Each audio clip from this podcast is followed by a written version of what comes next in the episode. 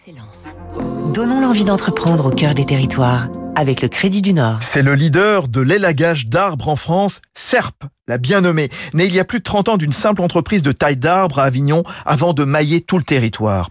L'entreprise du Thor, près de l'île sur la Sorgue, a plus d'une corde à son arc. L'élagage, c'est la moitié de son activité. Les arbres à proximité des lignes électriques ou le long des grandes voies, parmi ses clients, un département sur trois, Enedis ou la SNCF. Mais aussi abattage, fauchage, débroussaillement dans les grands parcs, château de Versailles, Rambouillet, Chantilly, déliérage des monuments, entretien de la ripisylve, c'est la végétation bordant les milieux aquatiques des berges menacées par les inondations compte tenu des changements climatiques.